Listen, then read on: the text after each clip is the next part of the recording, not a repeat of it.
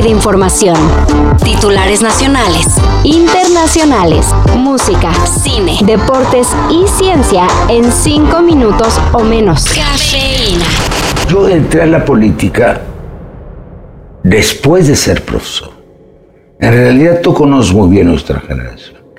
Nosotros teníamos una doble inquietud, la cultura y la vida pública del país. Y todos nos formamos en esas dos vertientes.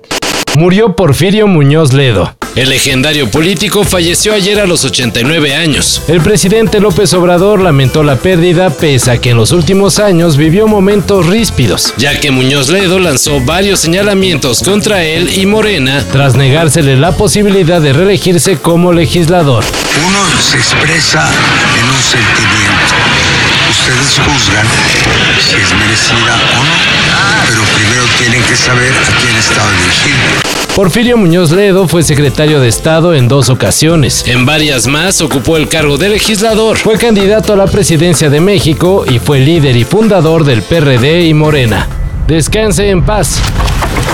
En la noche todavía tuvieron comunicación, pero Luis Martín le dijo a su esposa que se había ido la luz, por lo que suspendieron la llamada.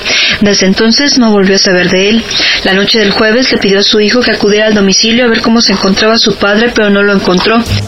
Luis Martín Sánchez Íñiguez, corresponsal en Tepic del periódico La Jornada, fue hallado sin vida este fin de semana. El periodista había sido reportado como desaparecido desde el pasado miércoles 5 de julio, luego de haber sido sustraído de su casa, al parecer con lujo de violencia. De acuerdo con reportes extraoficiales, los responsables de la desaparición de Sánchez Íñiguez se llevaron de su domicilio artículos con los que éste realizaba su trabajo periodístico, como computadoras, celular, discos duros e incluso la credencial que lo acreditaba como reportero de la jornada. Su cuerpo fallado con signos de violencia. Por si estaban con el pendiente, la selección nacional volvió a tener actividad y esta vez logró el resultado. Me deja un gran sabor de boca el día de hoy, más allá de la victoria, no recibir gol. Me encanta no recibir gol, creo que somos un equipo potente al, al ataque y si mantenemos la atención, la concentración, eh, seguramente que seremos, seguiremos siendo candidatos a, avanzar y a conseguir nuevamente la Copa. En un no muy emocionante juego de cuartos de final en la Copa Oro, México se impuso a Costa Rica 2 a 0. Ahora los dirigidos interinamente por el Jimmy Lozano jugarán la semifinal del torneo el próximo miércoles contra Jamaica. La verdad que Jaime es un tipo capacitado que tiene, creo que, una idea muy clara que te la transmite y por supuesto que, que es ideal que, que esté él como entrenador.